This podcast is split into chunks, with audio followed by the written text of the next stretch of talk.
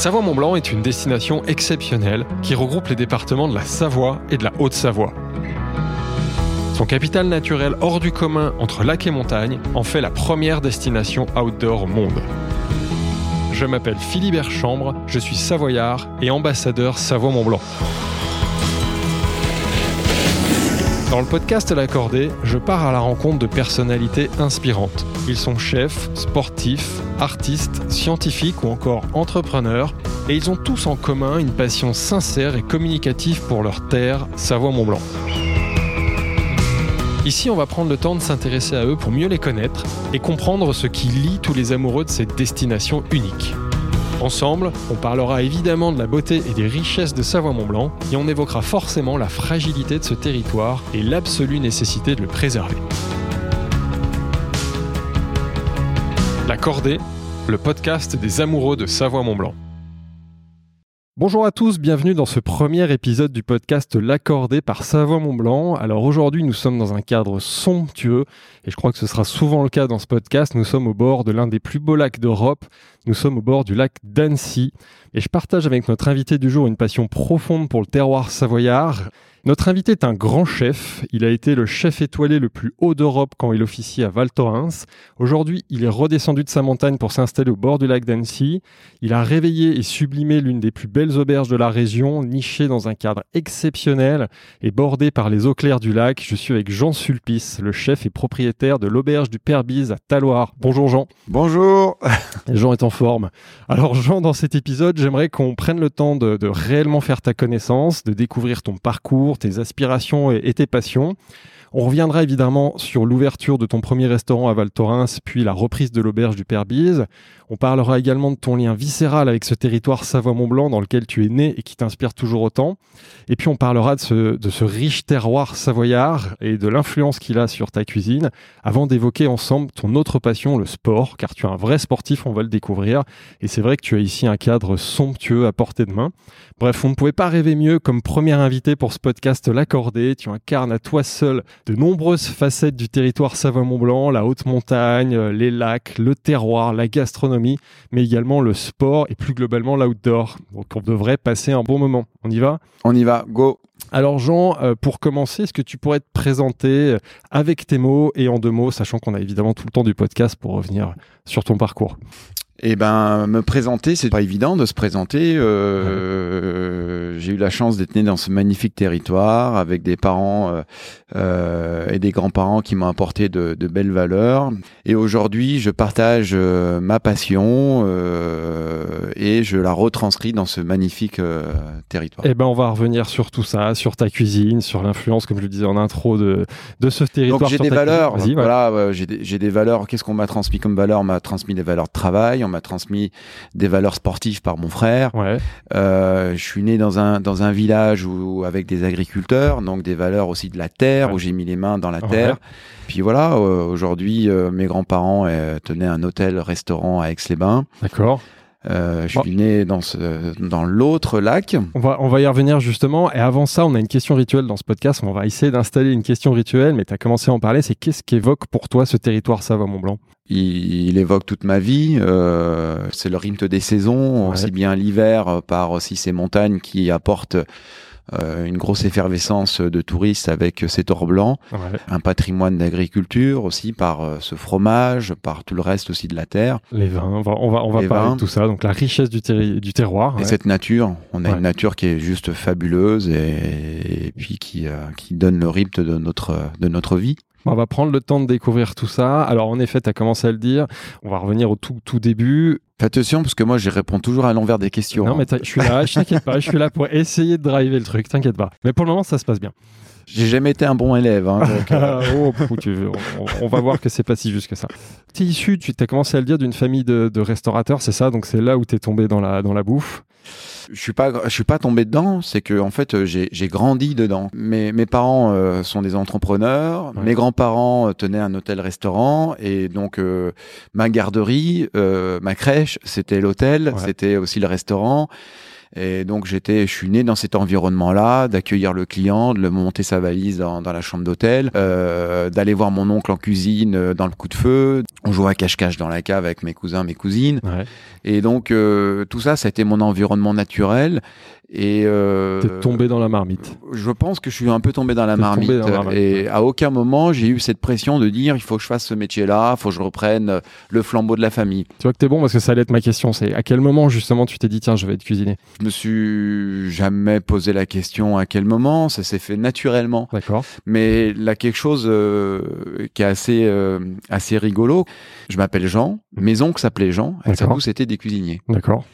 Et donc peut-être inconsciemment, euh, eh ben euh, voilà, il fallait que je fasse de la cuisine aussi pour pouvoir continuer à Transmission. la transmission de ces valeurs de la famille, quoi. Voilà. Et donc, t'étais quel type de gamin euh, dans, dans ce territoire Savamont Raconte-nous un peu ton enfance euh, au bord du lac du Bourget.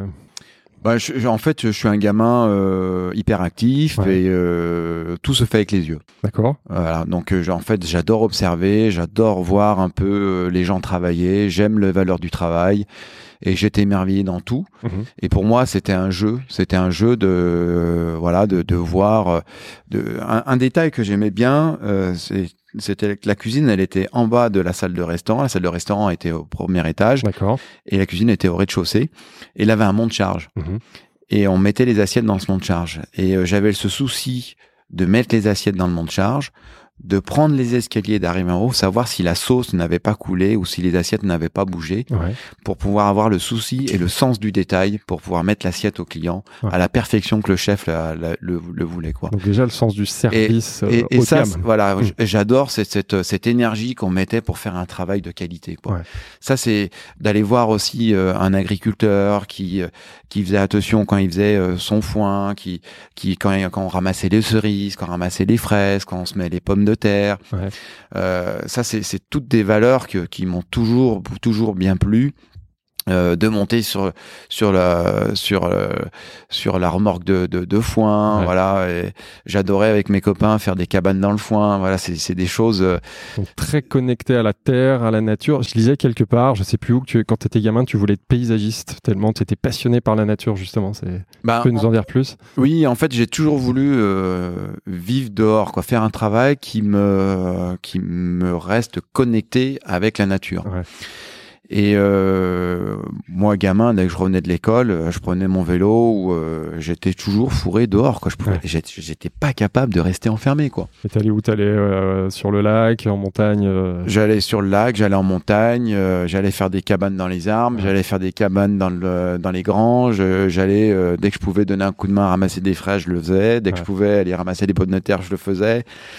Et euh, c'est des valeurs qui, qui m'ont toujours plu, quoi. Et on va voir qu'aujourd'hui, c'est finalement le cas. Même si t'es pas devenu paysagiste, t'es devenu un chef très connecté euh, à la nature. Quelle formation? Raconte-nous rapidement ta formation, tes premières armes, comment ça s'est passé?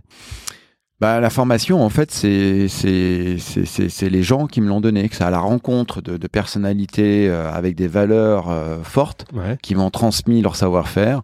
Et, euh, et malheureusement ou heureusement, euh, le milieu scolaire m'a pas forcément attiré et euh, je suis arrivé quand même à avoir un, un- à avoir un CAP en poche D'accord.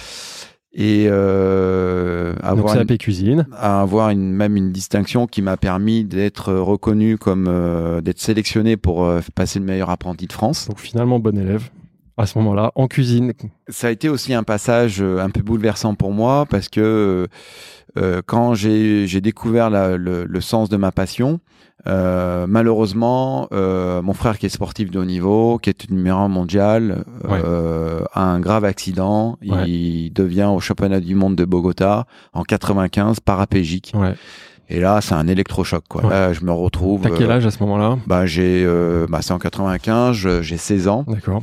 Et là, je me retrouve euh, un peu seul, livré à moi-même, euh, avec euh, un déstabilisement de familial très très fort. Et puis, euh, je découvre, je découvre que, en fin de compte, que tout peut basculer du jour au lendemain. quoi. Ouais. La vie est fragile. Voilà, et que la vie, en fait, c'est euh, c'est un long chemin qui euh, ben, qui avait des hauts et des bas. Ouais. Et donc, euh, depuis ce moment-là, j'ai dit, il faut que je mette toutes les chances de mon côté et je dois rien laisser au hasard. Donc là, il y a un déclic. Dans ce drame, il y a un déclic. Ouais, là, là, un déclic et je me trouve livré à moi-même. Quoi. Je me Mm. retrouve avec mon scooter, euh, aller en apprentissage, je dors sur le lieu de travail. Tu bosses. Euh, et là, je bosse, je tu bosse. bosses. Tu bosses comme un fou. Et puis, ben, dans ma tête, je me, je me remémore un peu mon grand-père qui m'a, qui m'a donné sa caisse de, de collection de Michelin. D'accord. Euh, eux qui ont déjà eu une étoile Michelin. D'accord. euh, Je savais pas. L'excellence, l'exigence qu'ils mettaient dans leur travail. Et puis dans ma tête, ça fait un feedback de toutes ces valeurs de travail que, que, que j'observe. Ouais. Et je me dis, il faut rien laisser au hasard, c'est le travail, il faut bûcher, il faut Ouais. y aller. Et la cuisine, c'est pas un métier euh, de feignant, Ouais. c'est un métier où euh, ben, il faut tu envoyer, il faut, heures. il faut bosser. ouais. C'est le matin très tôt, c'est le, tard- euh, c'est le soir très tard. Et puis, elle n'a pas de recette, en fait. Ouais. Ça, la cuisine, elle, elle s'apprend sur, bah, c'est, c'est, c'est des valeurs de gestuelle. Une sauce, on a beau te donner une recette d'une sauce, mais si tu la fais pas et tu la refais pas et t'as pas la sensibilité de comprendre au bon moment qu'il faut mettre euh, déglacer, euh, faire réduire les sucres, euh, faire colorer euh, tes os pas trop, etc ben tout ça, tout ça, ça apprendre, c'est euh, c'est une sensibilité Ouais. à avoir et c'est c'est de l'expérience. Qui, qui te forme? Qui sont tes premiers, tes premiers maîtres? Et ben en fait, la première personne que j'ai rencontrée, euh, c'est une personne charismatique qui sortait de de, de, de palace parisien et qui avait ouvert son restaurant à, à, à Chambéry. Il s'appelle Jean-Michel Bouvier, l'essentiel l'essentiel, qui était l'étoilé, le restaurant étoilé de Chambéry. de Chambéry. Et euh, donc en fait, euh, je fais un stage de troisième chez Jean-Mi. D'accord. Chez Jean-Mi, on l'appelle Jean-Mi. Ouais, on l'appelle. On le salue, on le salue. Et du coup, euh, je fais euh, une semaine de stage chez lui et là, euh, j'arrive dix minutes avant, euh, T'es stressé, ouais. stressé, euh, je ne dormais pas la nuit, euh, super content d'être accepté euh, pour faire un stage Il, là. il avait déjà son étoile à ce moment-là? Il avait son étoile. avait déjà son ouais, il était en pleine, euh, pleine expansion euh, médiatiquement. euh, C'est la, première fois que tu te confrontes à ce niveau d'exigence, même si j'ai compris dans ça. ta famille, il y avait déjà Ouais. euh, des étoiles, enfin étoilé. Oui, mais j'étais pas, pas euh, quoi. En tout cas, j'en prenais pas. euh, je faisais pas forcément attention à ça. Mais là, je me souviens d'un détail très simple. Je rentre dans la cuisine, mais au poste garde-manger. Ouais. Et au poste garde-manger, à l'époque, ils faisaient une salade d'endive avec du bleu de Bonneval Ah, et des noix et voilà une salade Très, très d'endive. bon. euh, Ouais. Et c'était dressé en forme de fleurs. euh. Et là, le chef, il était au passe et on me demande d'assaisonner cette salade. Là, pff. donc la vinaigrette déjà, c'était une vinaigrette hyper chiadée Travailler, ouais. Euh, des petites herbes dessus, euh, et là j'amène l'assiette au pass. Et le chef, il prend l'assiette, il parle pas, il tourne l'assiette, il vérifie, et là il dit envoyer. Donc là, c'était validé quoi. Quand il Ouais, envoyer, validé c'était que c'est validé. ouais. Wow. Et en fait, j'ai adoré de voir la minution que chaque personne mettait pour euh, apporter une exigence, une excellence dans une assiette quoi. C'est là où tu dis, je veux travailler Voilà. dans la restauration et à ce niveau-là, c'est-à-dire la gastronomie même. Ouais. Et euh, ça me faisait pas peur de me faire botter le cul, au contraire, euh, j'ai dit. euh, T'es là pour apprendre. Ouais, je suis Ouais. là pour apprendre et c'est top quoi. Donc ça, c'est qu'un stage, donc c'est très C'est un stage de rapide. troisième, quoi. Et donc euh, là, euh, je sais pas ce que je veux faire encore. J'avais 15 ans. Ouais. Et en fait, c'est parti de là. Et je lui dis, moi, je veux travailler parce que l'école, ça me, ça me convient pas. euh, il me dit, mais moi, je, suis- je, je suis complet. Va voir mon, mon beau-frère, Ah, ouais. l'auberge de la Martine, Pierre Marin. Ouais. Et c'était le passation entre Jean Marin et Pierre Marin, euh, qui lui cédait son, sa maison. Il avait encore sa maman. Et là, je vais me présenter euh, chez Jean et Pierre Marin. Donc l'auberge. Martine. Martine au Bourget si- du Lac. Voilà, pour situer à nos éditeurs qui connaissent pas, c'est que tu reviens au bord du lac, mais du Bourget cette Ouais. fois-ci. D'ailleurs, je note encore un lac et une auberge. Et- C'est ça. et il a- il a- la Martine, c'était étoilé ou Ils avaient une il- étoile Michelin, bien étoilé, sûr. Et euh, me voilà parti en apprentissage, euh, en apprentissage, et euh, je me retrouve, je me retrouve euh, au tout début en pâtisserie. D'accord. Ah, tu commences par le Je sucré. commence savais par, pas, par ouais. le sucré et euh, C'est une bonne école. Ouais, c'est une super Ouais. bonne Et école. la rigueur de la pâtisserie. ouais. Et puis là, j'ai tout appris quoi, les pâtes sucrées, les pâtes brisées, les feuilletages, les crèmes anglaises, les coulis, les glaces, les sorbets, euh, tout, tout, tout, tout, tout. c'est Ouais. trop bien. Donc là, ça Et en fait, quand on Ouais. faisait, quand on faisait, à l'époque, quand on faisait la pâtisserie, on faisait aussi le garde-manger. Mhm. Donc on faisait aussi les terrines, euh, et donc c'était super. Moi, j'ai, voilà, j'ai, j'ai, j'ai adoré. Qu'est-ce que tu retiens de cette expérience en particulier? Qu'est-ce que je retiens? Bah, je retiens que il faut apprendre très vite, Ouais. parce que euh, en fait, la patience n'existe pas dans la cuisine. Mhm. Donc il faut apprendre très très très vite. Il faut le faire minimum d'erreurs, Ouais. et il faut, il faut compenser quand tu fais des erreurs. Il faut compenser en fait. Il faut les compenser avec plus de travail arriver plus tôt, il faut compenser, compenser, compenser. Ouais. Et, euh, et donc en fait, faut pas regarder, euh, faut pas être feignant, quoi, tout simplement, quoi. Et après, tu rejoins les équipes de Marc Vera. Comment ça se passe? Pourquoi Marc Vera déjà? Avant ça, moi, je me souviens d'une image très très forte. C'est que tous les dimanches à l'auberge de Lamartine, euh, on, les cuisiniers mangeaient avec les cuisiniers en cuisine et les serveurs mangeaient en, en, en salle. Et il avait un petit apéritif qui était avant de cohésion d'équipe. Et euh, nous, à notre table, euh, c'était le, le papa, donc Jean Marin, qui venait. Ouais. Et c'était l'apprenti qui faisait le repas du, du dimanche. D'accord. Et moi, un jour, on me demande de faire un poulet chasseur. D'accord. Et il est noté par euh, Jean Marin. Et ce poulet chasseur, tant que euh, le, le papa ne- n'avait pas goûté, Mhm. on n'avait pas le droit de toucher. Quoi. En tout cas, on était poli, on, en- Bah, on se la ramenait pas. Ouais. on se la ramenait pas. On attendait qu'il nous dise, La discipline de la cuisine. qu'il nous disait euh, ce qu'il en pensait. Quoi. Mm. Et euh, déjà auparavant, quand c'était pas à son goût, eh ben, je on se prenait une, une bonne branlée devant tout le monde. Ouais. Et euh, le dimanche, généralement, c'était des gros services. Donc, si tu te prenais une branlée juste avant Juste le service, avant, ouais, eh ben, ouais. tu savais que le service allait se passer euh, difficilement, quoi. Et là, j'envoie le truc, j'ai dit, voilà, pourvu que ça soit bon, etc. Et à mon, à mon goût, c'était, voilà, ça me plaisait, quoi. Mais, content, ouais. mais est-ce que ça, ça allait plaire euh, à l'ensemble de la brigade? Et surtout à, à Jean Marin, quoi. Suspense. Et là, il goûte, il dit rien. Et là, on- là, tu, tu ah, t'as les mains bien croisées et tout. Je viens de croire. Et là, et, et il dit Qui c'est qui a fait ce poulet chasseur? Et là, là tu, tu lèves timidement la main. Tu sais pas dans quel sens ça va partir. Exactement. Ouais. Et là, euh, par chance ou je sais pas, Ça et va il dit euh, Il regarde comme ça et après il décrit le plat. Et euh, ben, il l'a il l'a beaucoup Il apprécié, quoi. Ouais. Et depuis ce jour-là, j'ai compris que la cuisine, ça avait un vrai sens d'émotion, quoi. Ouais. Et qu'il fallait euh, avant tout euh, pas faire que du bon, mais arriver à mettre une émotion très très forte dans une En recette Plus du plat, ouais. ouais. en plus du plat quoi c'est pas faire que de la de la technique c'est c'est d'arriver à dégager une émotion forte d'équilibre de saveur de goût de cuisson et en fait c'est une, c'est une vraie alchimie musicale Ouais. culinaire quoi et c'est ça qui m'a vraiment réconforté dans ce métier là Et c'est à ce moment-là que tu en prends conscience, et c'est certainement à ce moment-là que tu t'intéresses à Marc Vera, parce que et ben à Marc ce Vera, il est dans cette j'ai compris qu'il rencontrer d'autres chefs. Pour comprendre aussi la, la sphère de la haute gastronomie. Ouais. Parce que j'étais dans un apprentissage dans une étoile Michelin, Mhm. mais je voulais découvrir aussi euh, comment on fait pour euh, comment ça se passe aussi dans, dans un la très haute la très haute là, gastronomie. on voit le sportif déjà un petit peu, on voit la- l'ambition, donc tu vises les étoiles, et là tu cherches un chef euh, trois étoiles, parce qu'à ce moment-là il y a déjà trois étoiles. Ouais. Comment tu le contactes? Comment tu arrives à Et ben en rentrer fait, dans l'équipe euh, Pierre Marin, la maison, elle est fermée le dimanche soir et le lundi. Ouais. Et le dimanche soir, je me retrouve dans, dans une émission devant une émission télé. Pour pas la citer, c'était Capital. D'accord. Et la marque Vera qui, qui, qui passe à Capital. Et là, je vois des assiettes grandes, je vois un chef qui ramasse des fleurs. Et c'est en fait, je vois l'inverse de ce que j'ai appris euh, dans la cuisine. Ouais.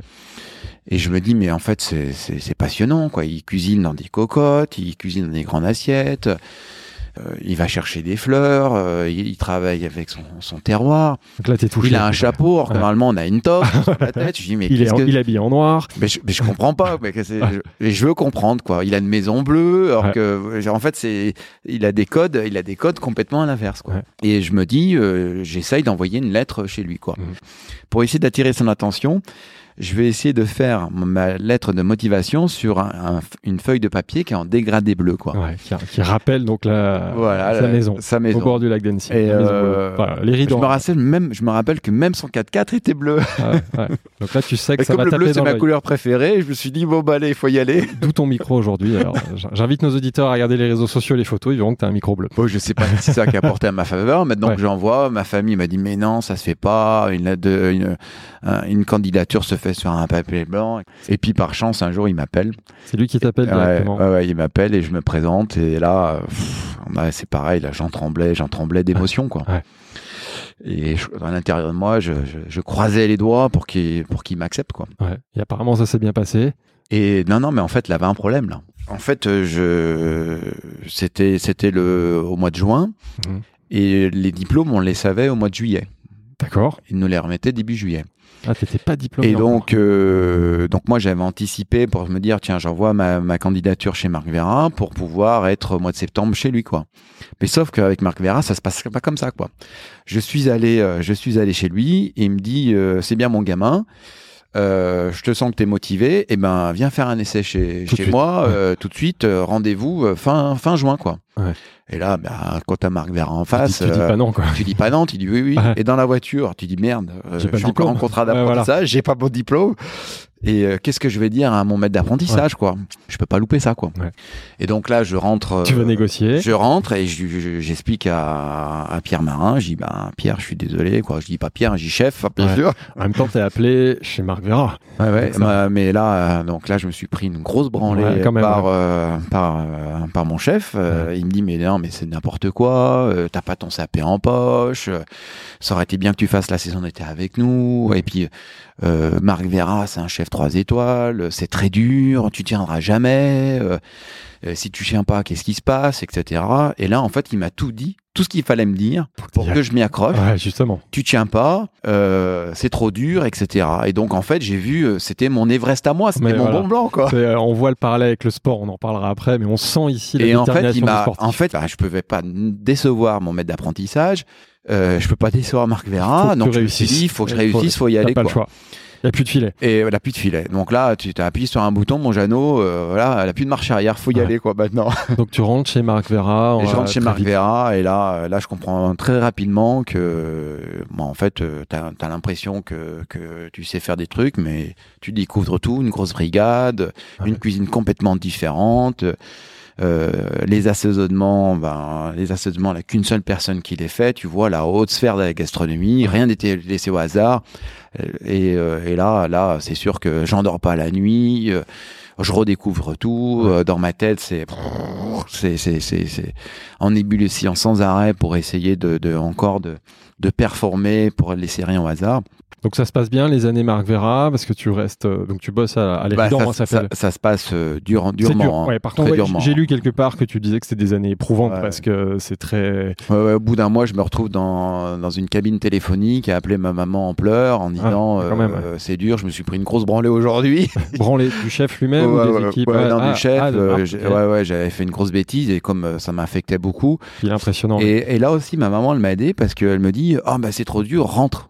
Je fais ah non, non, non, non, je t'appelle pas pour que tu me dis tu rentres et j'abandonne. Ah ouais. ça c'est les mamans, c'est normal. J'avais juste besoin de euh, voilà de d'évacuer. ouais. Et, et là, j'ai dit oh, non, non, non, bah là, surtout pas. Donc là, je raccroche. Et puis là, j'ai dit ah, non, non, bah là, faut, là, le sommeil, il est, il est loin, quoi. Il faut y Ah. aller, quoi. Et ça dure combien de temps Donc à, à l'Éridan, tu restes Bah, je, suis re- je suis resté 4 ans et demi chez, chez Marc Vera. Donc, Éridan, et parce qu'après, tu as accompagné, tu as été son second, je crois, à, à l'ouverture de la ferme de mon père, c'est Ouais. En fait, je l'ai fait en, en, en deux fois. Ouais, euh, parce que je suis de 78, donc j'ai été appelé pour le service militaire. d'accord. Donc j'ai fait euh, deux ans et après je vais faire le service militaire et euh, je suis parti travailler chez euh, chez Edouard Loubet Ouais. Et comme je l'ai fait à Paris, je suis allé voir un peu tous les, les devantures des restaurants, les parcs. euh, C'est le seul moment où tu as quitté Savoie-Mont-Blanc, d'ailleurs, tu es parti. à ce Exactement, exactement, revenu, ouais, ouais. Mais euh, en fait, je voulais travailler euh, soit chez euh, chez Père Gagnard à. Paris, j'ai envoyé un CV mais j'ai pas été retenu, et euh, chez Passard. D'accord. C'est les deux chefs qui dans, dans la capitale. J'ai dit si je dois si je dois faire une expérience dans la capitale, c'était Pierre Gagnard ou, euh, ou Passard. Et puis euh, et puis il avait pas de place à cette époque dans leur dans leur brigade. Et puis je suis parti chez un, un disciple de Marc Vera à Lourmarin Ouais. qui venait d'avoir la deuxième étoile, c'était Loire Loubet pour Ouais. continuer aussi à à découvrir euh, une cuisine avec des plantes, mais des plantes euh, plutôt du, du Luberon, d'un autre euh, territoire, autre de plus- territoire. Plus, au sud. Ouais. Et puis pas, pas loin de la sphère Marc Vera, en effet. Ouais, donc j'ai fait six mois. Et Marc Vera m'a rappelé pour le défi de, de Megève. Et là, pff, Tu ouvres avec lui la, la- la ferme, La de, ferme mon de mon père, père, et là, ouais. tu es son second, je crois, c'est ça? Bon, en fait, tout il avait, suite, il avait, il avait Il- trois, il avait plusieurs secondes. il avait plusieurs secondes. Ouais. Donc je faisais, j'étais parti des, l'un des, des, des trois seconds. Ouais.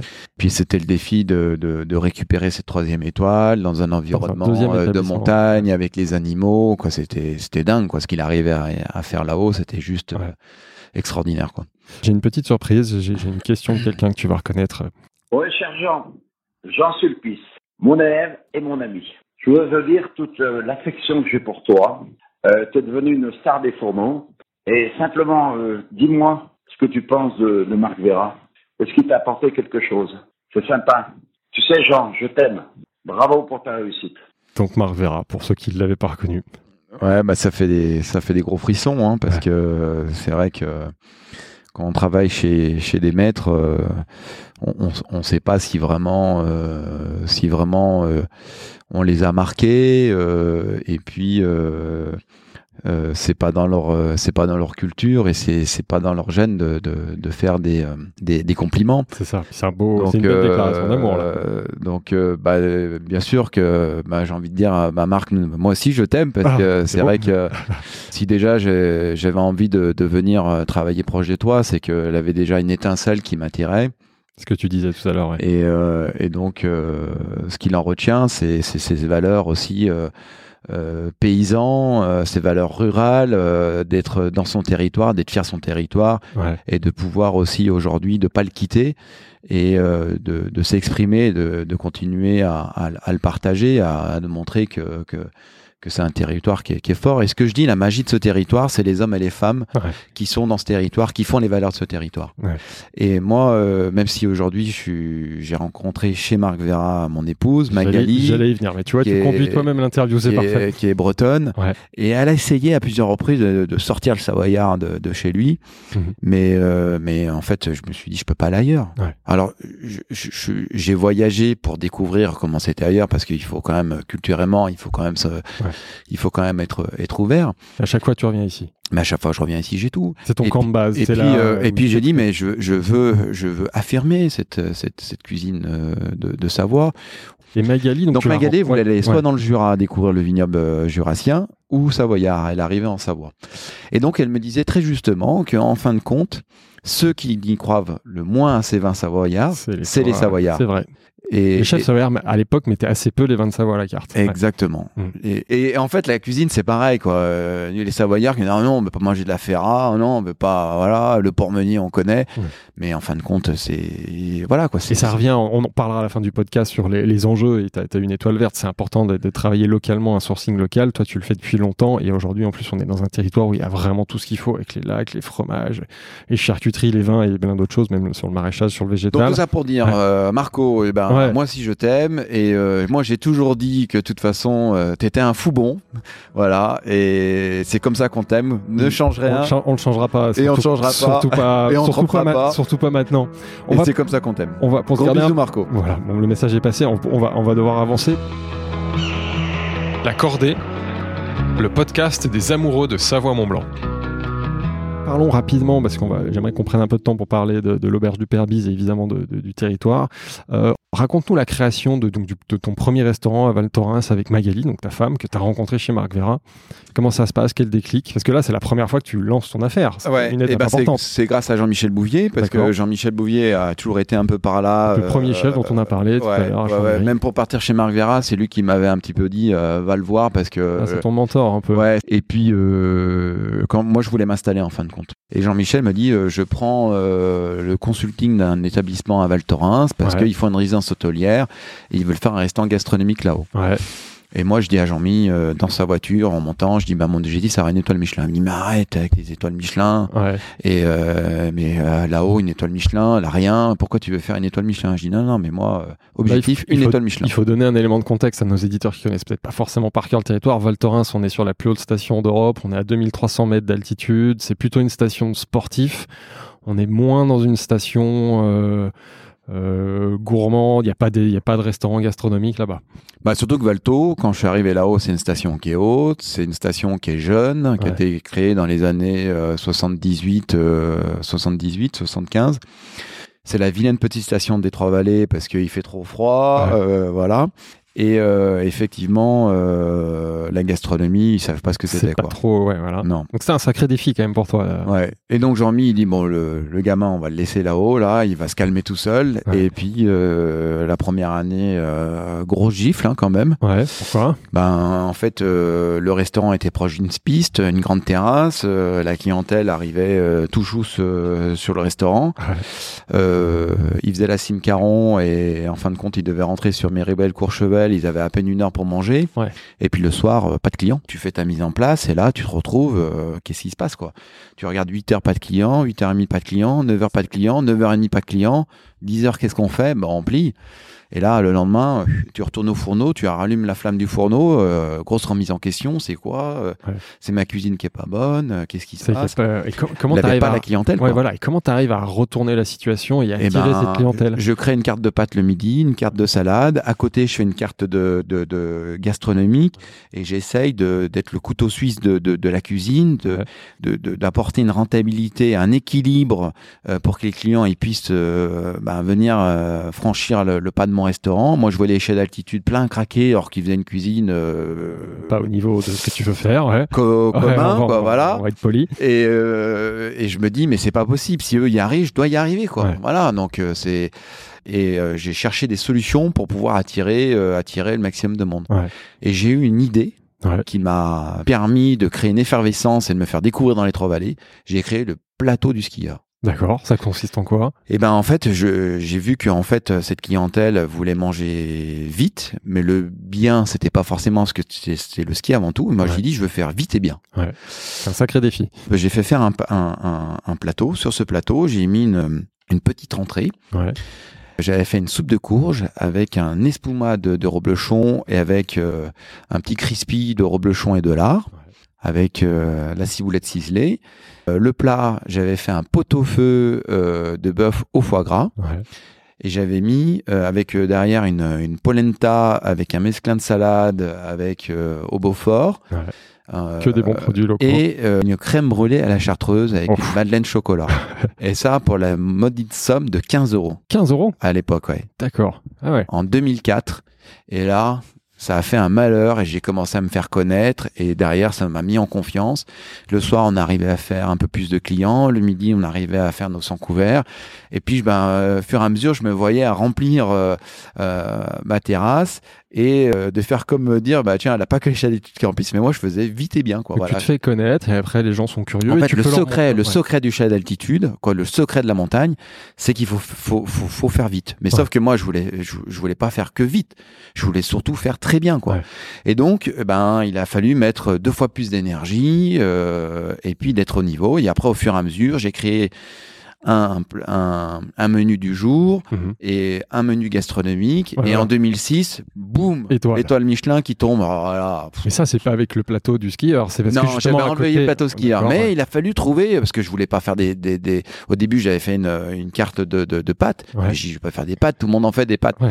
Donc euh, j'ai enlevé ça, j'ai créé mon plateau du skieur et puis au fur et à mesure j'ai créé de l'originalité et je me suis différencié de tout le monde quoi parce que c'est c'est ça quoi en fait et c'est là depuis ce jour-là que j'ai compris qu'une place de chef c'est pas facile. Ouais.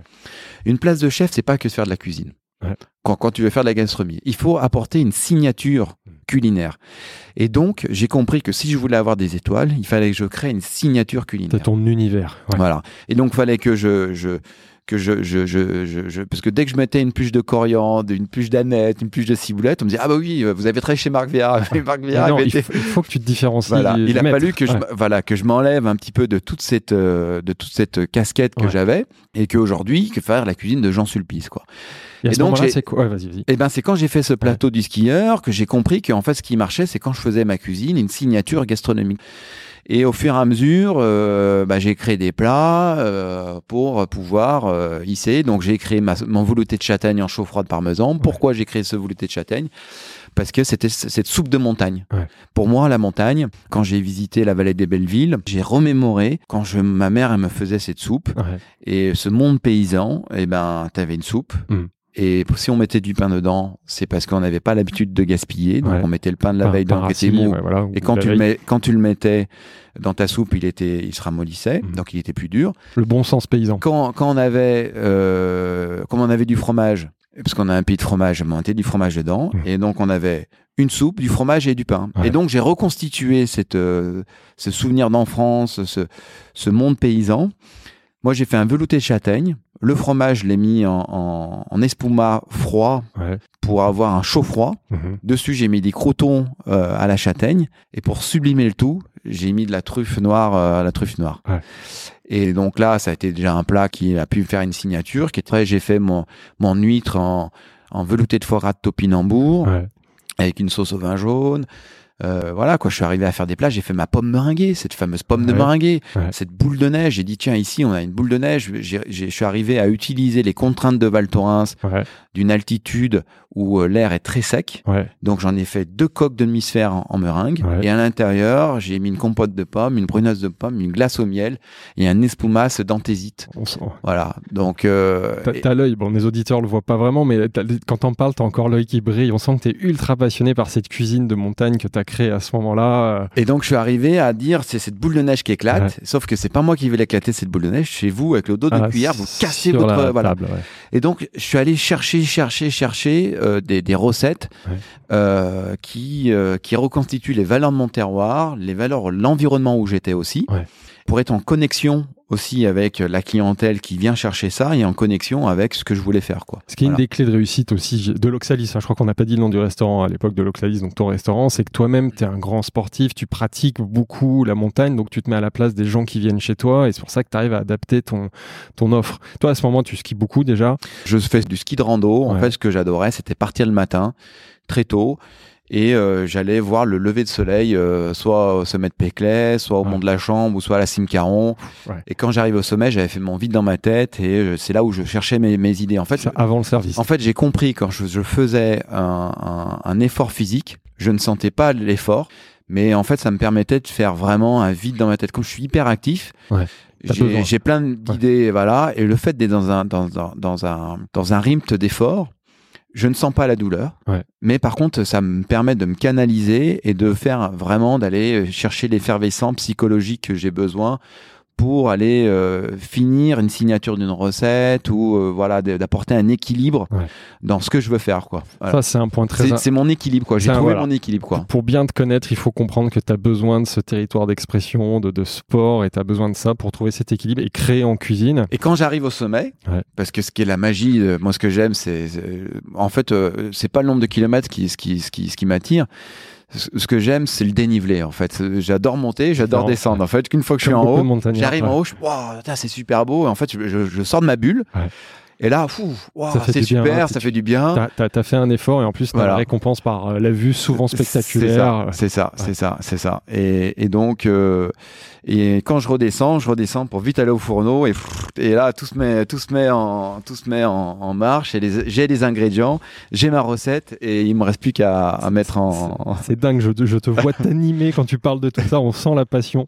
Euh, on va accélérer, on, on parle de... Bon, si, juste, donc, tu l'as dit, tu as eu une première étoile en, en 2006 euh, et tu as quelques années plus tard une deuxième étoile à Val Thorens. Donc, en effet, comme je disais en intro, tu deviens à ce moment-là, et c'est assez rigolo, le, le chef étoilé le plus haut d'Europe. Et puis, à un moment, tu dis, j'ai envie de redescendre euh, dans les vallées, près d'un lac. Comment ça se passe? Raconte-nous un peu le, rachat de l'auberge du Père Bise. Et peut-être avant, d'ailleurs, avant que tu nous racontes comment ça se passe, est-ce que tu peux euh, expliquer à nos auditeurs le, contexte? Quel est Qu'est-ce que cette institution, l'auberge du Père Bise, avant que tu arrives, avant que tu la rachètes? Bah, en, fait, j'ai à un moment donné, j'ai eu un déclic où je me suis dit, euh, Val Thorens, euh, ça fait 15 ans que j'y suis.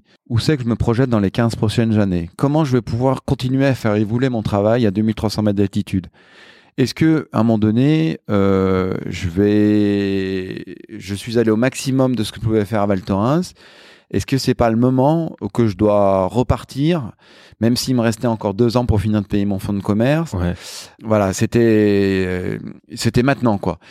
Et puis euh, à plusieurs reprises, on a été venu me voir pour l'auberge du Père Bise Ah, et, et moi je j'avais dit mais c'est pas possible quoi, l'auberge du Père Bise, c'est un mythe, Ouais, voilà. c'est euh, c'est c'est c'est c'est une une affaire d'une envergure euh, euh, au-delà de l'aspect financier, Mhm.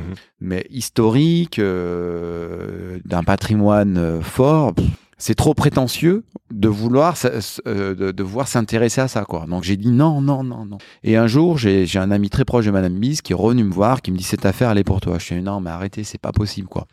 Et puis ben j'ai pris euh, femme et enfant Mhm. et je suis venu à plusieurs reprises euh, voir euh, Charline Bise venir et essayer de me projeter dans cette maison. Et franchement, ben je me voyais pas parce que c'était un univers qui était l'opposé de moi quoi. Ouais. C'était Pourquoi? Ben parce que c'était une maison euh, c'est désuet quoi. C'est je, je- Fallait- je fallait voyais- ma cuisine, je voyais pas ma cuisine comment elle pouvait s'accrocher à ça quoi. Il fallait moderniser l'institution. Voilà. Et puis quand même, je vois, euh, je vais voir mon expert comptable. Et je dis Thierry, euh, il faut que je rachète cette maison. Et là, euh, il panique. je l'amène, je l'amène ici. On se fait un poulet à la crème ici. On se boit une bonne bouteille. on- Ouais. Et, et puis il y a une magie du lieu. Bon, là en plus moi j'ai de la chance parce que je suis face au lac. C'est toi qui as vu sur la salle, mais euh, pareil, j'invite nos auditeurs à regarder les photos. Mais depuis tout à l'heure, je t'écoute, hein, mais je, je vois le soleil qui se lève sur le sur le roc juste derrière toi. J'ai la vue sur le lac. Ce cadre, il est magnifique ici. C'est un des plus beaux endroits autour du, enfin du, du, du lac d'Annecy, euh, la, la baie de Taloir. Alors j'ai, c'est pas ça qui m'a attiré de, c'est pas la, beauté le cadre, du site qui, euh, c'est l'histoire moi. Ouais, d'accord. Bah justement, tu peux raconter en deux mots l'histoire du lieu. C'est, l'histoire, bah, elle est tellement longue Non, l'histoire. en que- deux mots, ouais. Alors créé en quelle année? Elle a été créée en 1903, Facile, mais second pour- moi, en fait, restant. moi, ce, qui, ce que, ce que j'aime, c'est, voilà, c'est qu'à chaque fois, ça a été des couples qui ont tenu cette maison. Ouais. Il y a eu quatre générations qui l'ont tenue et, La même euh, famille, et- hein, et- voilà, qui, qui, qui ont fait euh, la notoriété euh, gastronomique euh, de ce lac, qui ont fait aussi l'effervescence de ce village. Et euh, qui ont attiré toutes les plus belles personnalités ici, voilà. Donc ils Alors, ont- J'ai des noms, j'ai vu des noms. A- ils sont venus ici Weston Churchill, euh, Richard Nixon, Charlie Chaplin, Brigitte Bardot, euh, la reine mère d'Angleterre, Jean-Paul Sartre, des noms illustres. Donc je me suis pas laissé papillonner par euh, par tout ça. Moi quand j'ai fait mon, mon, mon déjeuner avec mon expert comptable Ouais. et euh, Par les chiffres. euh, non c'est pas les chiffres. Non. C'est dire que euh, je lui ai dit d'entrée de jeu. Je reprends cette maison, je refais tout. D'accord. Mais je l'ai jamais dit à Madame Bise parce que je voulais pas l'effrayer quoi. Et là il me dit mais t'es t'es t'es cinglé. Je fais non non tu vois les voitures là. Quand on est assis ici je veux plus voir de voitures. Ouais. C'est pas normal que quand on voit ce site qu'on voit des voitures. Donc Avant, on voyait le refaire- parking on- était. il n'avait pas de parking en fait, les voitures elles venaient se garer ici. Je lui dis voilà, je vais refaire ci, je vais refaire ça. Et dans ma tête, je, je me suis déjà projeté Ouais. dans me dire qu'est-ce que je veux faire, etc. Et puis je lui dis il faut que je crée un autre, un autre lieu, un autre univers. On peut pas faire qu'un restaurant, il faut créer un autre restaurant. Ouais. Et ce restaurant, donc c'est le 1903, c'est Ouais. un autre restaurant que Ouais. j'ai fait. Et ben je l'ai, j'ai dit je vais l'appeler 1903 parce que c'est l'année de création, voilà. Donc euh, et à un moment donné j'ai eu un déclic et tout dans ma tête c'est c'est c'est Il y fait a et eu je me suis vu d'évidence. Ouais, d'évidence et comme je créais une assiette en fait je me suis mis dans une bulle et euh, je me suis j'ai créé j'ai vu je me suis vu dans, dans cet environnement je vais faire ci je vais faire ça et euh, Et ta femme, quand elle est venue avec tes enfants, ils ont validé, ils se sont sentis bien. et euh, non en fait euh, donc Magali euh, je l'ai je l'ai berné avec ça et et un et un beau jour on est arrivé à on est arrivé à, à voir la validation de la famille Bise pour un prix Ouais. Et là j'ai eu un gros moment de doute. Ouais. j'ai eu l'appel du vide quoi. Ouais. mais un truc de fou quoi. Faut- là, il faut sauter. ben là j'ai- c'était là il restait plus qu'à signer. Et là euh, là je faisais euh, un pas en avant quatre pas en arrière. Et là j'ai la mag euh, je lui dis euh, qu'est-ce qu'on fait? Euh, on sait ce qu'on a mais on saura pas ce qu'on a demain etc Pas de filet non plus. et là elle me dit euh, maintenant tu vas pas nous emmerder ça fait trois ans que tu nous saoules avec ça on y va euh, on sait pas ce qu'on aura mais maintenant on y va quoi et j'avais besoin de la validation de Magali Ouais. on sait jamais quand tu quand tu, tu prends un projet d'une envergure comme un ça on- projet de vie, c'est un projet de famille. ah ouais, ben, ouais, c'est un projet de famille et puis euh, personne n'y croyait quoi.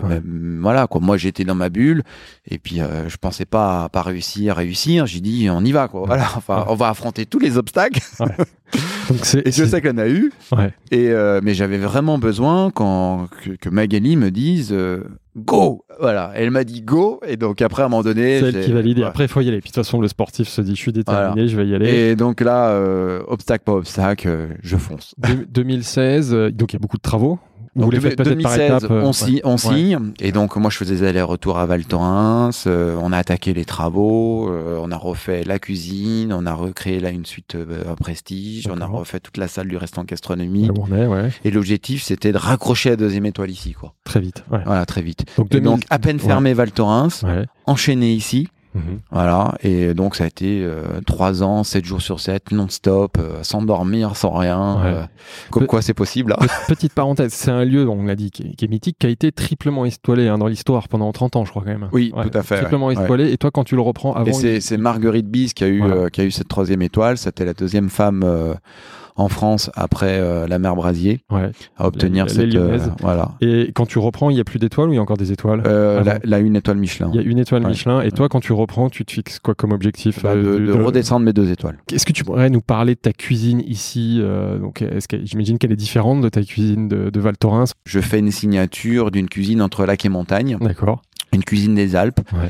Euh, donc euh, je privilégie vraiment euh, les produits du terroir et aussi, par exemple, euh, ce petit porc meunier qui, qui est aussi une, une recette euh, qu'on a pris beaucoup, qui est une saucisse où à l'intérieur, euh, euh, bah, on a on a des herbes. Moi, j'ai remplacé donc le du chou normalement, non C'est du, chou. j'ai remplacé le chou par des herbes. D'accord. Euh, j'ai remplacé le porc par des escargots et j'en ah, fais une petite. Voilà. donc, euh, j'apporte une créativité en, en, en faisant euh, voilà des, des, des, une originalité, en changeant les produits, mais en gardant aussi l'effervescence de cette de cette culture de notre de notre terroir et lui apportant de la finesse. Parce que quand je suis arrivé à Val on m'a dit le seul la seule cuisine qui a en Savoie, euh, bah, c'est des fondus des raclettes. Je dis, mais non, c'est pas possible. Oh là, aussi d'autres choses. D'où j'ai créé cette mousse de Beaufort pour montrer que notre fromage, il peut être aussi très léger hum. et euh, montrer aussi que l'alpage peut se représenter aussi sur une recette. On peut s'inspirer de ce terroir et en faire des choses beaucoup plus raffinées. Après, t'es pas le seul. Il y a beaucoup d'étoilés dans, dans, les deux départements qui le démontrent, mais toi, tu le fais très très bien. Euh, parle-nous de ton lien justement avec ces producteurs, avec ce terroir savoyard et au savoyard, enfin Savoie bah, tu, tu bosses exclusivement en, en, local. Comment, quel est ton cahier des charges On y reviendra après. Tu es un chef engagé, tu as tourné toile verte. Comment tu travailles avec ces producteurs? Ben, en fait, moi, je, ce que, ce que j'aime, c'est le producteur, comme tu ou la productrice. Parce que bon, c'est vrai qu'on dans la cuisine, on parle beaucoup du produit de produit, mais celui qui fait le produit, c'est quand même, euh, c'est la productrice et le producteur. Et donc, j'aime les hommes et les femmes. moi, je suis un amoureux des gens. En fait, j'aime les gens qui sont engagés pour, pour leur savoir-faire, pour ce qu'ils font. Euh, si on prend euh, l'exemple de Florent Capretti, il a deux pêcheurs sur le lac. Florent, c'est une personne qui est hyper euh, exigeante avec lui-même et qui est respectueux avec son produit. Mhm. Et c'est quelqu'un qui ne triche pas. Et, et, son poisson, il est bon. Il est parce que parce que il est comme lui, quoi. Il est, il a, il a il a une excellence, il a, il a un savoir-faire dans, dans, dans, dans, son travail que, que j'adore cet homme, quoi. J'adore cet homme, quoi. Tu as une relation très proche avec ton pêcheur. Donc, tu dis, hein, sur le lac, il n'y a que deux pêcheurs professionnels. Tu travailles avec l'un d'eux et il te fournit en ferrat, en, écrevisses, brochet, euh, perche. Euh, en fonction des saisons. Et Lot du lac, là, les, la, pêche du lot, de lot de lac à attaquer. Donc, euh, j'ai cette chance aussi d'avoir ça. Et, euh, et je me nourris d'eux aussi, parce que grâce à eux, je trouve des idées pour euh, agrémenter euh, une recette avec le produit. J'adore une, une Caroline Joga aussi qui fait le plancherin dans, dans, dans, le, dans le Beaufort. À Beaufort, on a aussi mon nouveau producteur de Beaufort. Beaufort Chalet d'Alpage. Chalet d'Alpage de, de, de, Flore de Flo, Perrier, d'accord. qui est aussi un grand sportif, quoi qui était un grand sportif, c'est l'un des plus titrés de ski alpiniste. Qui a fait la Pyramenta, c'est ça Ouais, qui a fait on va en parler après. Et euh, bah, on a Philippe Héritier, j'ai aussi la famille Favrin qui font les légumes à Aix-les-Bains. Euh, voilà quoi donc j'en ai j'en ai j'en ai plein autour de moi qui sont qui sont fabuleux et que, que j'adore que ce soit dans les Bauches, que ce soit en Savoie, en Haute-Savoie. On peut parler aussi du, du bleu de Termignon euh, de Catherine Richard. Catherine Richard, voilà. Un... Alors tu peux dire deux mots sur le, bleu de Termignon parce que je pense que les gens connaissent. Je, suis même en admiration moi quand moi j'aime voir des, des, des, des, gens comme ça qui toute leur vie ont l'ont donné pour leurs produits, pour leur terroir et, notre terroir, il, il, existe grâce à, des gens comme ça, quoi. Euh, parce que ça fait partie de l'histoire, quoi. Quand tu vas voir Catherine Richard, juste dessous la grande casse, euh, il doit rester plus que cinq producteurs qui, qui euh, maintiennent et qui font perdurer des traditions parce qu'en effet comme tu dis il y a plus beaucoup de producteurs et qui font un, fromage très typé qui est très enfin qui est très marqué. C'est un, un, fromage qui est en, en voie de disparition parce que le savoir-faire tu l'as parce que c'est les années d'expérience.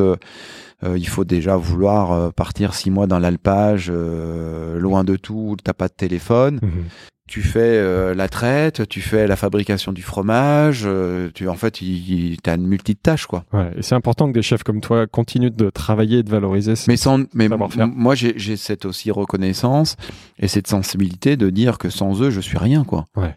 Parce que la cuisine sans produit et sans producteur, on n'est pas grand chose quoi. Euh, la cuisine, moi j'ai un métier artistique et euh, je peux pas faire de l'art culinaire si euh, j'ai pas de produit quoi. Ça se fait pas que de couleurs et ça c'est de l'inspiration. Mais après il faut faut l'agrémenter de de, de matière euh, vivante quoi. Et le vivant le vivant c'est c'est le producteur qui l'a fait quoi. C'est ça la magie de mon métier. C'est du vivant. Je, je, je, fais une cuisine vivante. C'est ça que j'aime moi aussi euh, dans, dans, dans mon métier. Comme on le dit comme tu viens de le dire il y a pas de bonne cuisine sans bons produits. Donc l'auberge du Père Bise les récompenses 2017 je crois que tu es cuisinier de l'année. Ça vient assez vite hein, parce que tu rachètes en 2016 tu réouvres quand en 2017 Oui, tout à fait. ouais. Donc dès la première année, cuisinier de l'année. Euh, en 2018. 2018, pardon. Ouais, en D'accord. 2018. Ça va assez vite. Ouais. Et 2018, je crois que tu as déjà ta deuxième étoile. Déjà, je sais pas si on peut dire déjà, parce que je Ça l'avais déjà eu en 2018. Oui, non, voilà, mais tu la récupères. Donc, en fait, euh, Ouais, tu repars à je zéro, raccroche ma, la règle, ma ouais. deuxième étoile, donc là, elle a, elle a quand même un gros, euh, un gros ouf. Donc obje- premier objectif atteint. La troisième étoile, je crois que tu l'assumes, c'est un objectif. Voilà. Bah, en fait, euh, l'objectif, c'est c'est d'arriver à, à créer une effervescence culinaire, euh, un espèce d'orgasme culinaire. Pour moi, le, le guide Michelin a décidé de mettre une, deux, trois étoiles, et quand tu es sur le podium du 2, c'est un peu un podium de merde. T'es entre les deux. T'es voilà. entre les deux. Donc, euh, si tu baisses les bras, euh, ben, tu retombes à 1. Et si, si tu te retrousses les manches, tu dis peut-être qu'on peut essayer de, d'en raccrocher une de plus, quoi. Et aujourd'hui, autour de moi, euh, j'ai, toute une team euh, qui, qui, qui sont avec moi pour ça et qui, l'objectif, qui, en- ouais. qui, qui- qui- tout le monde y croit, on œuvre pour, on, on sacrifie notre vie pour. Mhm. Et euh, c'est comme un sportif de haut niveau. On ne sait pas si on l'aura, mais en tout cas, on se donne les moyens et euh, on a envie de l'atteindre avec nos, avec nos, nos moyens à nous. Euh, voilà quoi. C'est c'est les moyens de, c'est les moyens. C'est pas l'argent, c'est l'envie quoi. C'est Ouais. comme un sommet. On dit, on, on- voilà, on veut, on veut le faire quoi. On Ouais. veut y arriver quoi. Tu- vu ta détermination, on va en parler après, je suis pas trop inquiet. Alors je précise à, à nos auditeurs qu'on enregistre le podcast aujourd'hui là en février 2023, avant la cérémonie qui a lieu le 6 mars. Euh, donc on sait pas, peut-être que ce podcast là sera périmé. En tout cas, je te le souhaite. Parlons maintenant un peu plus de Savoie-Mont-Blanc, de ce territoire dans lequel on est, même si on a déjà un petit peu parlé euh, tout au long de ce, ce début d'interview. La Cordée, le podcast des amoureux de Savoie-Mont-Blanc. Quel lien est-ce que tu entretiens avec ce territoire? Comment est-ce que tu résumerais ton lien avec, euh, avec, ce- avec ces lacs, ces montagnes, ces vallées? Bah, j'ai un lien, j'ai un lien, euh, un lien fort. En fait, je suis toujours émerveillé. C'est que à chaque fois que je, je, suis jamais lassé. euh, Quand je découvre une vallée, quand je découvre euh, une montagne, quand je découvre aussi euh, des nouveaux producteurs ou cette, cette nature, cette beauté, euh, eh ben, je, suis- je suis en émerveillement euh, sans arrêt Ouais. et euh, j'ai envie euh, profondément de continuer à, à l'accompagner Ouais. le plus loin possible avec ma avec ma passion quoi en fait.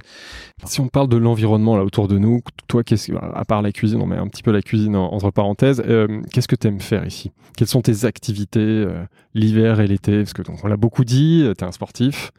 Alors déjà, quel, type de, quel type de sport? ce que j'aime, c'est pouvoir, euh, grâce à, à la cuisine, c'est d'attirer du monde qui vienne découvrir cet environnement Ouais. grâce à la cuisine. Et c'est aussi euh, à Val Thorens, j'avais aussi cette euh, cette cette sensation des gens qui venaient grâce à la cuisine. On arrive à déplacer des gens du monde entier pour la cuisine. Ouais.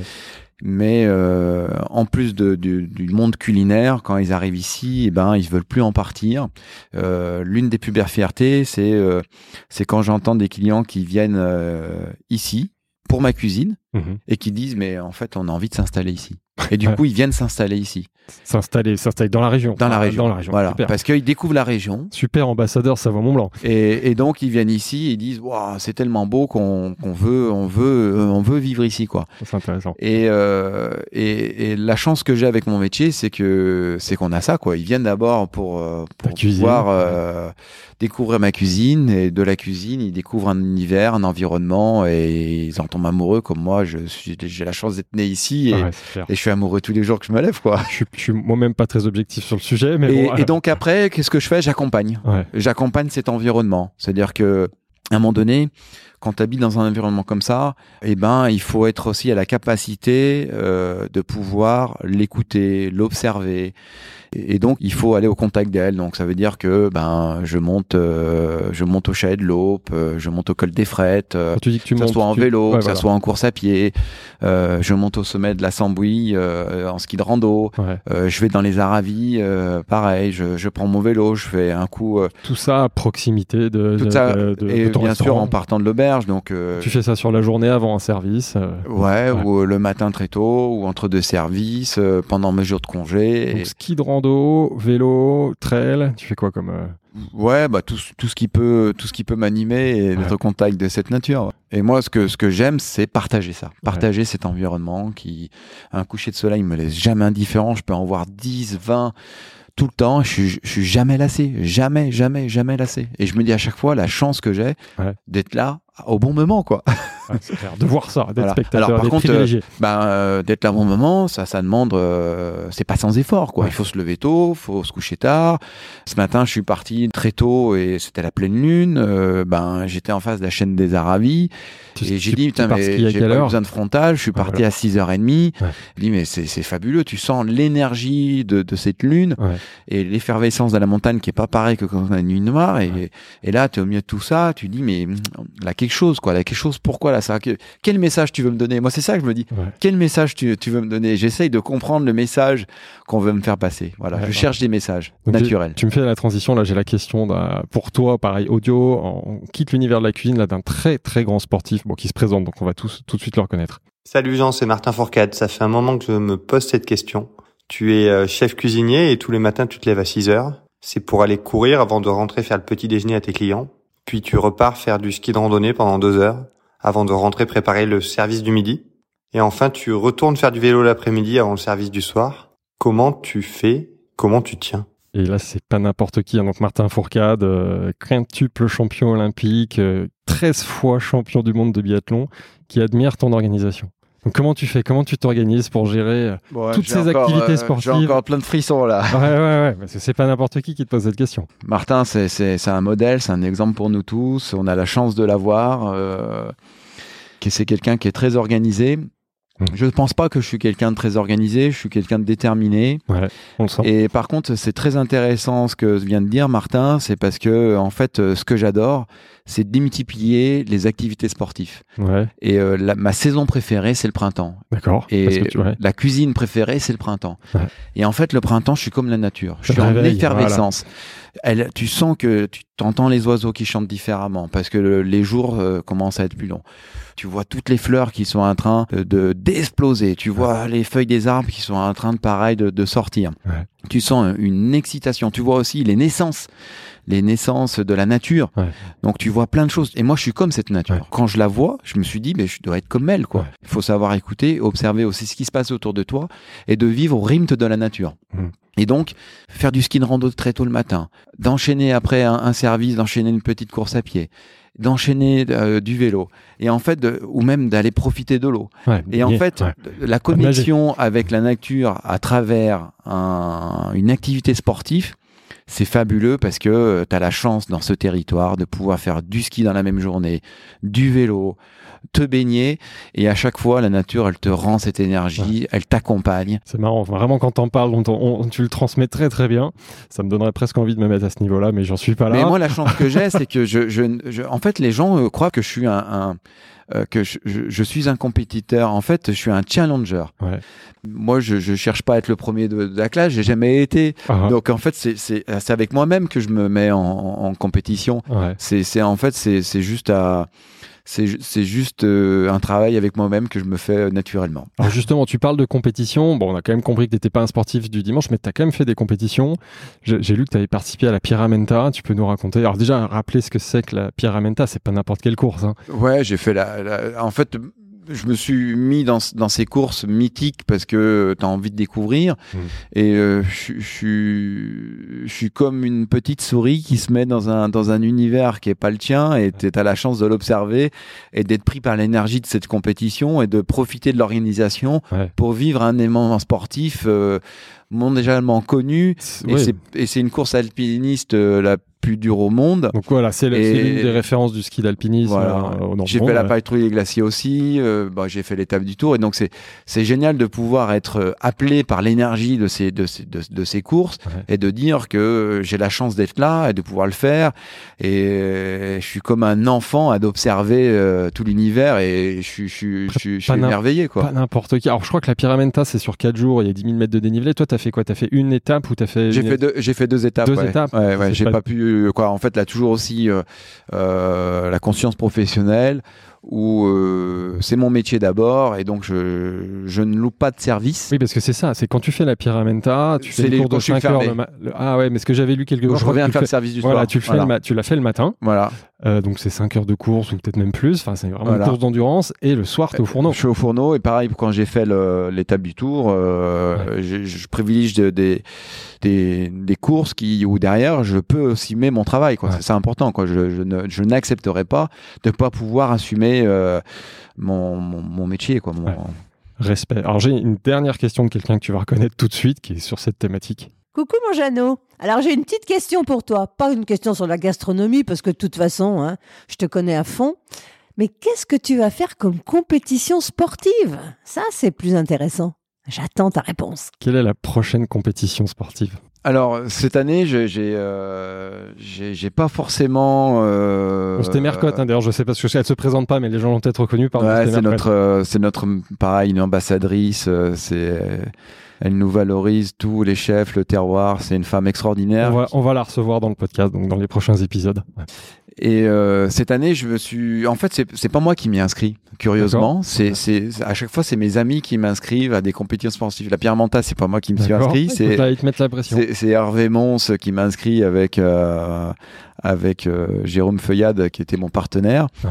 C'est le maire d'Annecy qui à l'époque euh, Monsieur Rigaud qui m'avait inscrit à l'étape du Tour. C'est, jamais moi en fait. Mais tu- on, on mais- m'inscrit. mais tu- moi je demande mais, pas. mais on t'y vas, hein, t'y vas, parce que tu peux La patrouille des glaciers, euh, j'avais rencontré euh, Yvan Crona, euh, qui est un guide de haute montagne, euh, qui le faisait avec son client, qu'il lui manquait quelqu'un, donc du coup ils m'ont inscrit. Ouais. Et euh, donc c'est ça qui est, qui est génial, c'est que moi j'ai pas cette cette prétention de m'inscrire à des courses. Ouais. qu'on- on- généralement on m'inscrit et comme je suis un challenger, je veux pas décevoir les gens. Tu relèves le défi. Et ben je dis putain il faut que faut pas que je sois le boulet de service quoi. Bah, le message est passé. Si vous voulez inscrire Jean Sulpice à des grosses compétitions, il va le faire. Donc Et euh, non par contre la- la- j'aimerais refaire la pierre à manta sur quatre jours. Ouais, mais là, c'est Mais un, avec un producteur. En fait, Ah ouais. je veux vivre ça avec mon producteur. Et, Mais, la- mais qui? et Ah, en, de, en fait, je l'ai- Alpagiste la, la, la deux jours, je l'ai, je l'ai, je l'ai demandé. Ouais. Il me fait Oh, bah, t'es pas fou, non? Ah, tu le fais bien, voilà. tu fais bien. Et euh, bah, c'est, euh, c'est Florent Perrier, parce que non Donc, seulement. Alpagiste, euh, producteur de Beaufort. euh, Et en fait, euh, je veux vraiment me nourrir de, de cette, euh, de, de cette euh, effervescence d'un personnage qui est unique et, et que, et que j'adore parce que le Beaufort, c'est vraiment un produit d'alpage qui est pas facile du tout à faire. quoi. C'est pareil, il a pas de recette. Ouais. Et euh, il faut une excellence, Une exigence, une rigueur comme, euh, comme jamais. Euh, Est-ce que tu dirais que tu as besoin de ces grands espaces pour te ressourcer et que tu as besoin de cette nature sauvage et préservée? Ah ouais, c'est. Moi, je dis qu'on a de la chance encore avoir des d'avoir ça encore aujourd'hui. Et euh, il faut préserver la nature. Il Ouais. faut faut apprendre à l'écouter et à à garder des, des petites bulles comme le Roc de Cher, qui est un parc naturel, euh, qui est juste à côté de l'auberge et au bout du lac aussi. On a on a Ouais. cette réserve naturelle. Et il faut garder des, des, des, des choses comme ça parce que faut, faut, faut, on en a besoin, quoi. Ouais, On en a besoin. Et justement, c'est la transition. euh, c'est un sujet qu'on aimerait couvrir ici dans ce podcast. On, on sait que c'est un territoire au capital naturel exceptionnel hors du commun, mais il est fragile. Et dans ce territoire, certainement, on voit un peu plus qu'ailleurs l'impact Bah, en fait, du si réchauffement. Ouais, vas-y, vas-y. Si je peux me permettre mots, de, de te couper, euh, c'est nous qui sommes fragiles et on s'en rend pas compte. C'est que la nature, elle vivra avec ou sans nous. Elle s'adaptera. en ouais, fait, elle s'adaptera toujours. On l'a pu voir avec le confinement. Mm. Nous, on n'est pas grand-chose. Et donc, en fait, elle nous donne plein de ressources qui, qui nous permettent d'avancer, de gagner du confort. Et Dieu sait, de génération en génération, on veut de plus en plus de confort Mhm. mais euh, c'est au détriment de la nature. Après, euh, la recette, on, on l'a pas forcément. Moi, la seule recette que j'ai, Ouais. c'est euh, avoir la chance de pouvoir l'observer et euh, de l'accompagner et qu'elle me donne, elle me donne ce bien-être. Ouais. Et je suis toujours bien quand je suis au contact d'elle. Et elle me permet de respirer, elle me permet de, de m'épanouir. Et ça, c'est le plus beau message que la nature peut me transmettre au quotidien. Qu'est-ce que toi tu mets en place, soit dans ton métier, soit à titre perso, pour, en, euh, pour la protéger, pour en prendre soin de cette nature? Euh, je suis, c'est pas qu'une mode, mais je suis persuadé que travailler avec des producteurs locaux, euh, ça, ça, non seulement ça a un sens, et en plus on a la chance d'avoir des gens euh, de, de qualité, une terre, euh, une terre riche. Ouais. Le- un exemple tout simple, c'est que quand je travaille avec Florent Capretti qui m'amène son poisson, c'est toujours la même caisse. C'est-à-dire qu'il vient avec sa caisse, il dans ma caisse à moi, il me verse son poisson, Ouais. il repart avec sa caisse. Ouais. Pas de caisse polystyrène. Ouais. Euh, pas de glace. Ouais. Le poisson n'est pas glacé. Il sort de l'eau, il vient chez Et moi. puis là, en termes d'impact carbone, ce que j'allais dire, le poisson, il est, il est à 50 mètres là. Donc, euh, Bah voilà. forcément, la- l'impact carbone du poisson, qui est un des produits phares de ta carte. Donc, ce qui fait qu'on pourrait s'amuser à calculer l'impact carbone de ta, de ta carte. J'ai une cuisine- relativement faible. J'adore la nature, j'adore les plantes. Euh, Marc Vera m'a transmis euh, cette effervescence-là. Ouais. Je travaille avec les plantes de la nature. Donc, euh, Ouais. l'oxalie, je vais le chercher dans la nature qui nous entoure. Ouais. Euh, la pimpronelle, c'est pareil. La reine des prés, c'est pareil. Euh, L'épicéa, c'est pareil. Euh, les légumes, je vais les chercher chez Favrin. Ouais. Euh, bon, voilà, on essaye d'optimiser au maximum euh, sur, sur des producteurs locaux. Et puis euh, un détail tout simple, mais euh, j'ai un jardin et euh, j'ai des poules. Mais donc euh, tous les déchets organiques, on essaye aussi de, de faire un peu comme dans le monde paysan. Ouais. Les puces de carottes, euh, eh ben on va les donner à nos poules qui nous donnent en plus une plus belle des récompenses, des œufs magnifiques. Quoi. Est-ce que tu dirais que tu es un chef engagé? Je suis conscient. Ouais. J'essaie d'éduquer euh, cette nouvelle génération et, et de la sensibiliser. Là, on- je viens de- d'obtenir le label sans plastique. Ouais. Donc on essaye d'enlever tous les plastiques, les plastiques filmés, de, de, de, faire attention d'avoir le moins de plastique. On fait des réunions de travail avec mes équipes Ouais. pour essayer d'améliorer tout ça. On est sans arrêt, sans arrêt, on se remet en question. Euh, dans le monde culinaire, les recettes euh, évoluent aussi Mhm. parce qu'elles doivent évoluer. On, euh, si on veut moins gaspiller, il faut faire euh, grandir ses recettes. Donc, euh, il faut être plutôt sur des produits bruts. Donc, c'est là où c'est très intéressant dans la cuisine, c'est que euh, il faut observer le produit. Il faut pas le vouloir le rendre tout rond, tout carré. Ouais. Il faut garder le produit brut et Ouais. l'accompagner pour essayer d'avoir le, le moins de, de déchets Ouais. et euh, de respecter au mieux le produit, quoi. Comme beaucoup de grands chefs, donc on l'a vu, tu as désormais, tu es désormais un personnage médiatique et influent. Est-ce que tu utilises cette notoriété pour sensibiliser euh, tes communautés à, à cette cause de protection de l'environnement et sensibiliser, les alerter sur tous ces sujets-là, tout en restant positif évidemment? Alors si je peux me permettre, ça fait ça fait deux fois que tu, tu dis ce mot, mais euh, c'est le mot grand qui, qui me gêne Ah, parce ouais. que dans la vie, en fait, on est grand de rien. Ouais, ouais, tu fais. Et, et donc, euh, je, suis- je suis même gêné à chaque fois qu'on dit grand chef, grand. Je voilà, donc moi, je suis pas quelqu'un de grand Tu fais bien de le parce préciser. que parce que voilà, je considère que dans la vie- dans la vie, on est grand de rien.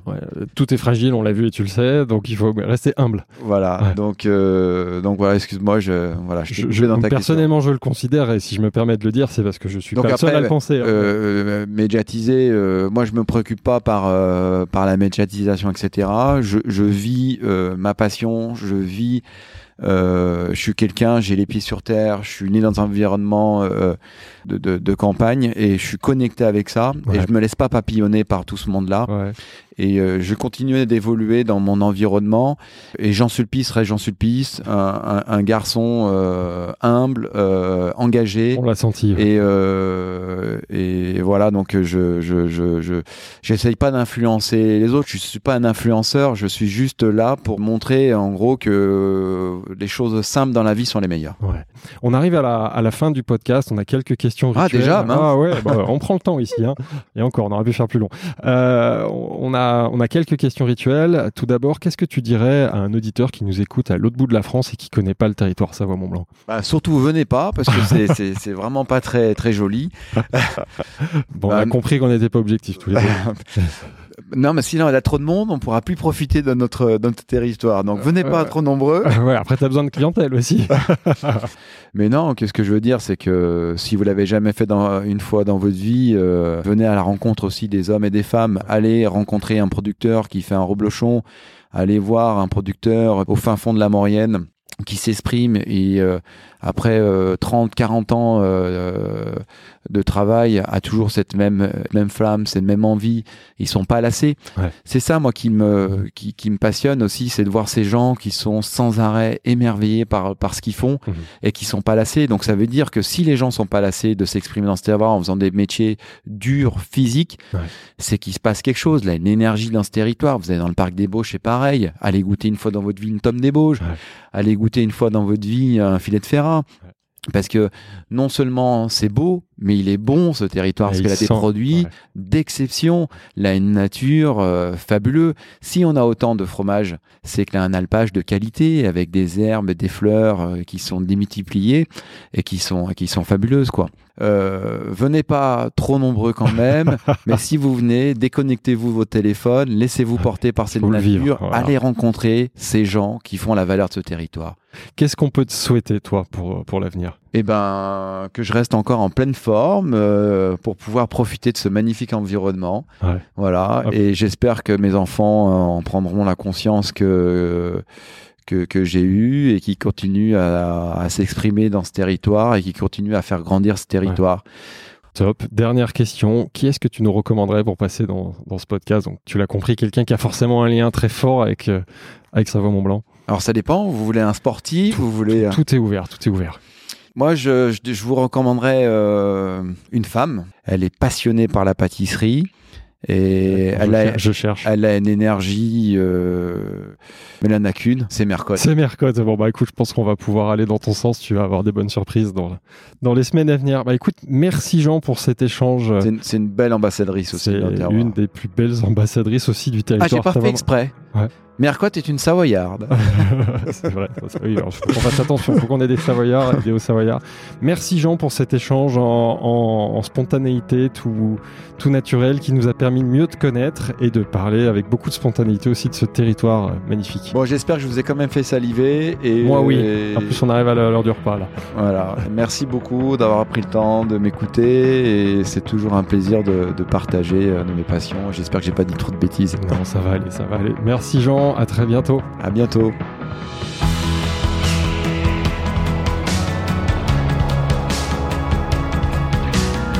Si cet épisode vous a plu, n'hésitez pas à vous abonner au podcast L'Accordé sur votre appli audio préférée. Vous pouvez également nous laisser 5 étoiles et un commentaire sympa sur Apple Podcasts et Spotify. C'est important pour nous aider à gagner de la visibilité. Un grand merci et à très bientôt